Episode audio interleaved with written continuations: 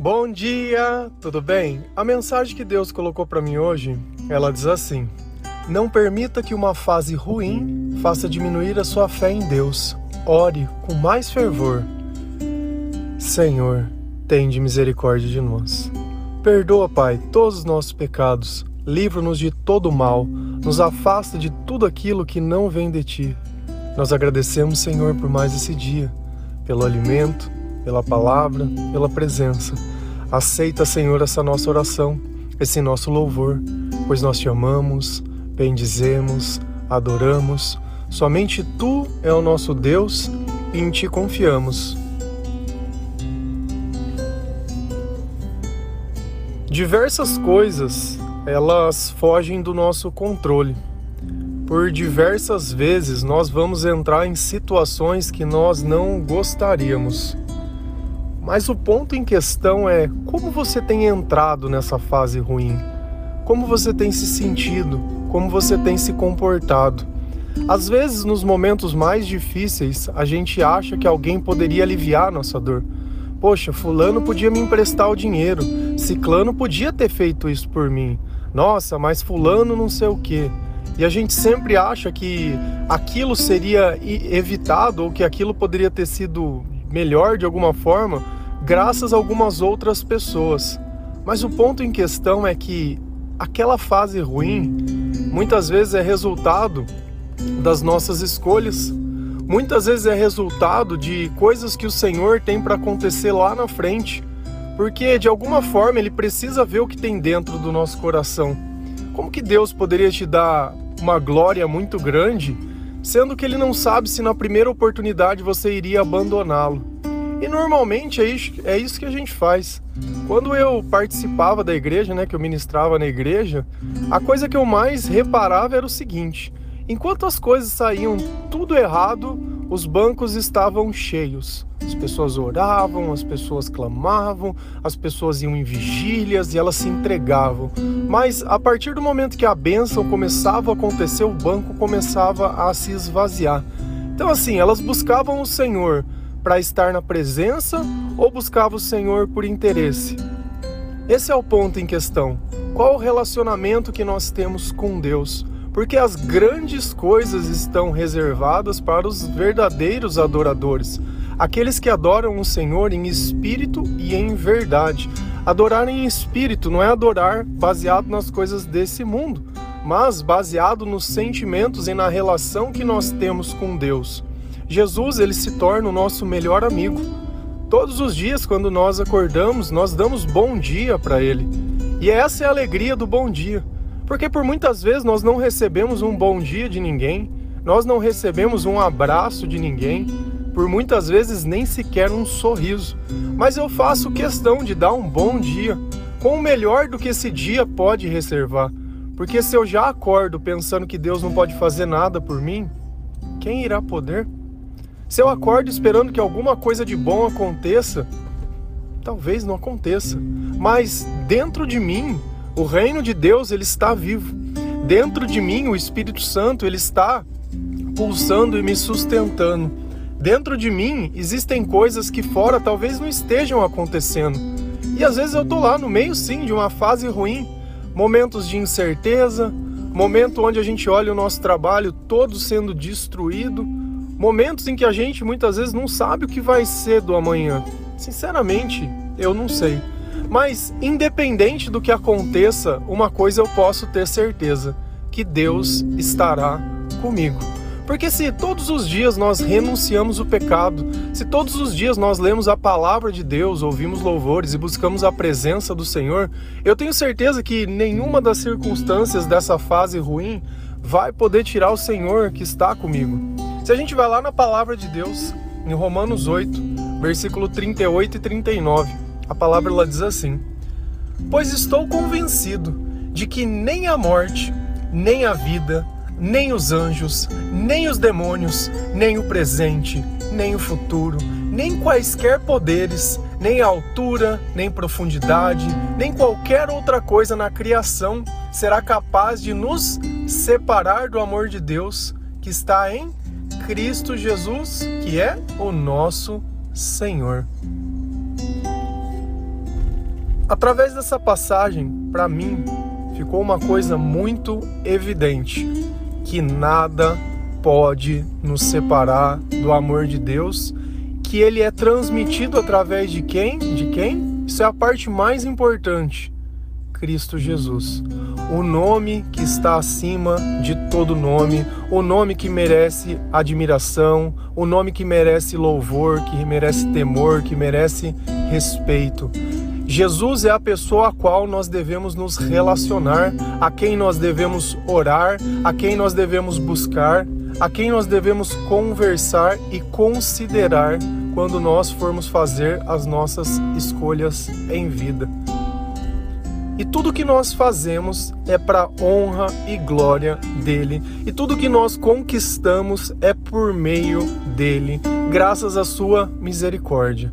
Então isso fica muito bem claro.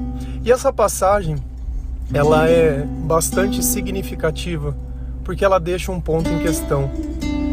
Nem a morte pode nos separar do amor de Deus, nem a vida pode nos separar do amor de Deus, nem os anjos, nem os demônios. Então, quando Deus coloca o sobrenatural, o sobrenatural não tem poder de vir até você e dominar o seu espírito. É uma escolha nossa servir ao diabo. É uma escolha nossa servir ao demônio. Deus ele não colocou autoridade de nenhuma casta celestial para que possa nos controlar. Então, tudo que a gente faz de mal é porque nós concordamos com aquilo. Quando nós não renunciamos o pecado, quando nós não confessamos. Davi tem um salmo que ele fala que enquanto ele não confessou o pecado, aquilo doeu até nos ossos dele. Mas bastou ele confessar para que Deus viesse até ele e pudesse começar a fazer a boa obra. Então, às vezes, a teimosia, o orgulho, a raiva, a ira, o ódio, a tristeza, e tudo isso às vezes nos impede de reconhecer que esse estágio ele é passageiro a partir do momento que nós colocamos Jesus na causa.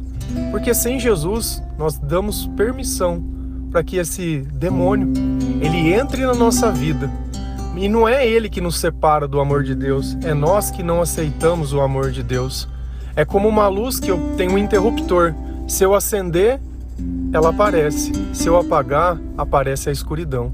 E é justamente quando eu não aceito o amor de Deus, eu apago essa luz e permito que coisas ruins aconteçam. Então note que essa fase ruim nem sempre nem sempre ela está relacionada a mérito ou justiça, mas muitas vezes Deus ele vai nos colocar em situações para que possa ficar evidente e claro o que tem dentro do nosso coração. Mas como eu sei disso? Através da palavra de Deus. Podemos olhar a vida de Jó, onde Jó ele era uma pessoa temente ao Senhor, uma pessoa que adorava o Senhor, uma pessoa que fazia tudo por Deus. E o diabo olhou e falou: Meu, esse cara faz tudo por você porque você dá tudo para ele. E Deus disse: Olha, faça o que você quiser na vida dele, só não tire a vida. Então o diabo ele acometeu a doenças, tirou todos os bens, destruiu a família dele e tudo mais.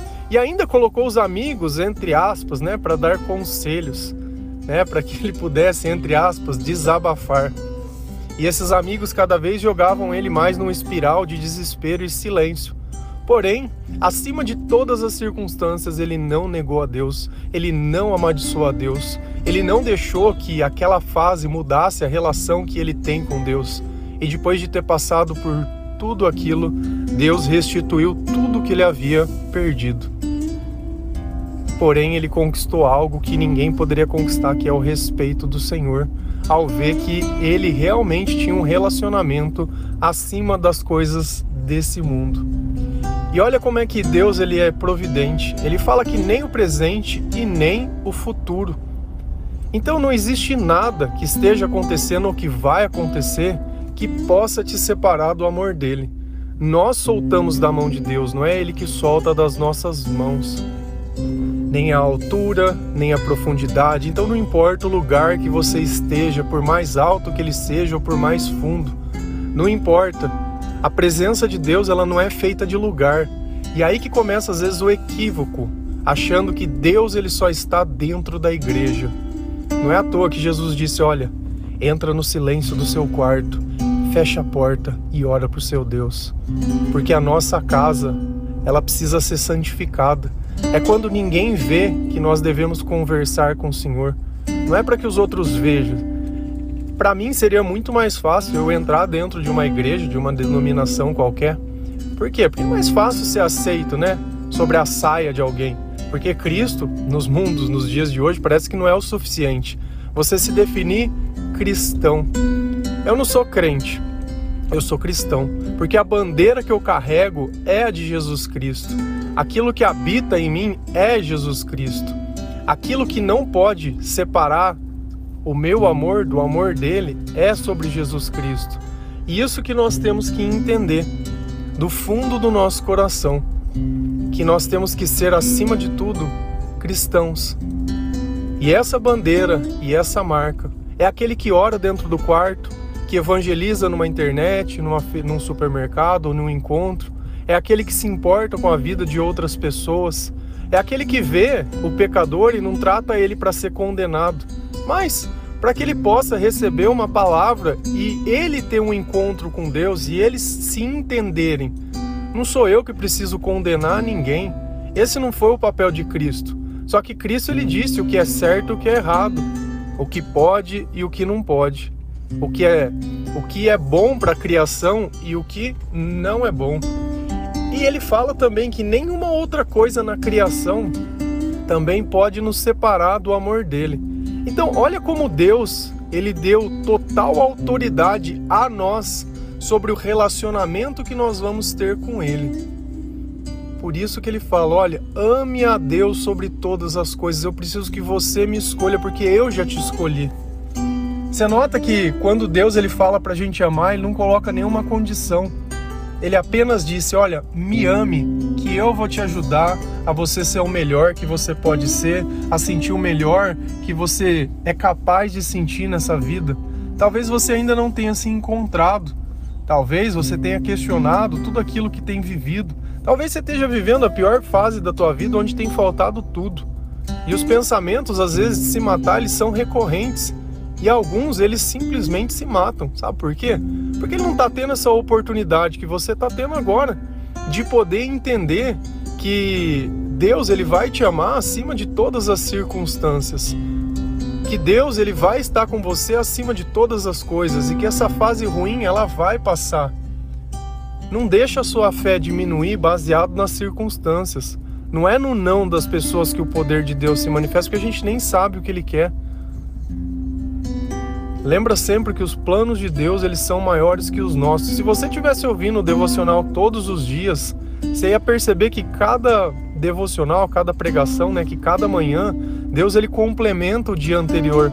E às vezes você pega uma mensagem que ela tá meio atravessada, porque você não sabe o começo, não sabe o fim. É como se você assistisse uma novela e visse um único capítulo e, meu, o que, que tá acontecendo?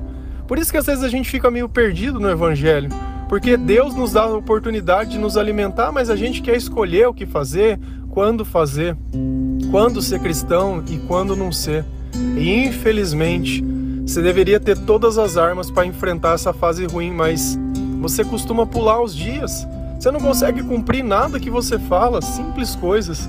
Um dia tem 24 horas, você não consegue arrumar 20 minutos para Deus todos os dias, mas passa uma hora no celular rolando feed, né? passa uma hora no celular fazendo sei lá o que, vendo séries que você nem lembra no outro dia, coisas que não mudam nada a sua vida. E aquilo que poderia transformar o seu coração, poderia transformar a sua família, poderia transformar a sua história. E eu não falo isso para te convencer, não, eu faço, falo isso porque isso é a verdade. Eu não ganho nada dizendo essas coisas.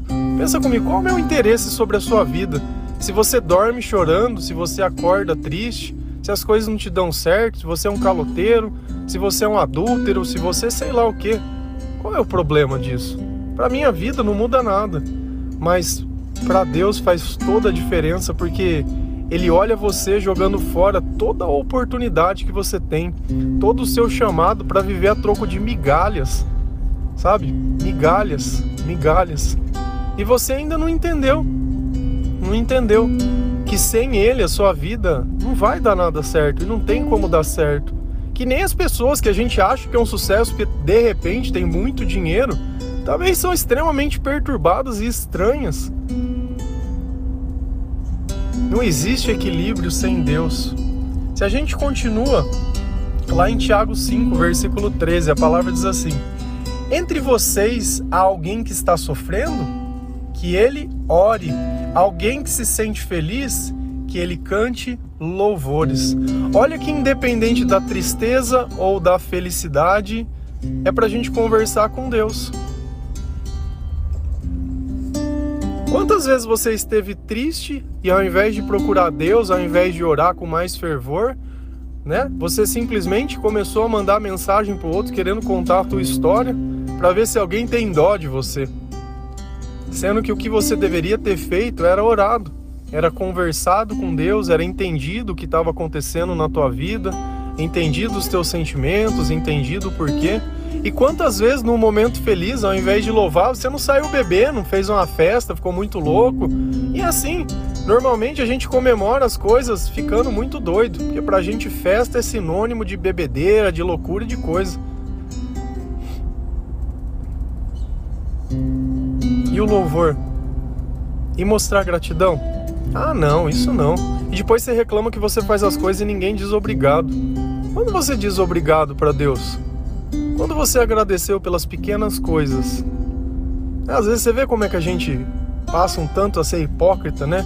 A gente consegue olhar aquilo que dói na gente, mas não percebe o mal que a gente causa nos outros. E o pior é que aquilo que a gente faz para Deus é pior ainda, porque ele não vai revidar. Ele não vai vir contra você. A justiça existe sim, mas é para aqueles que não querem. Não é à toa que ele disse: Olha, quantas vezes eu preciso perdoar o meu irmão? Sete vezes? Não, setenta vezes sete. Então Deus não tem dó de perdoar a gente. Deus não tem dó de dar uma chance.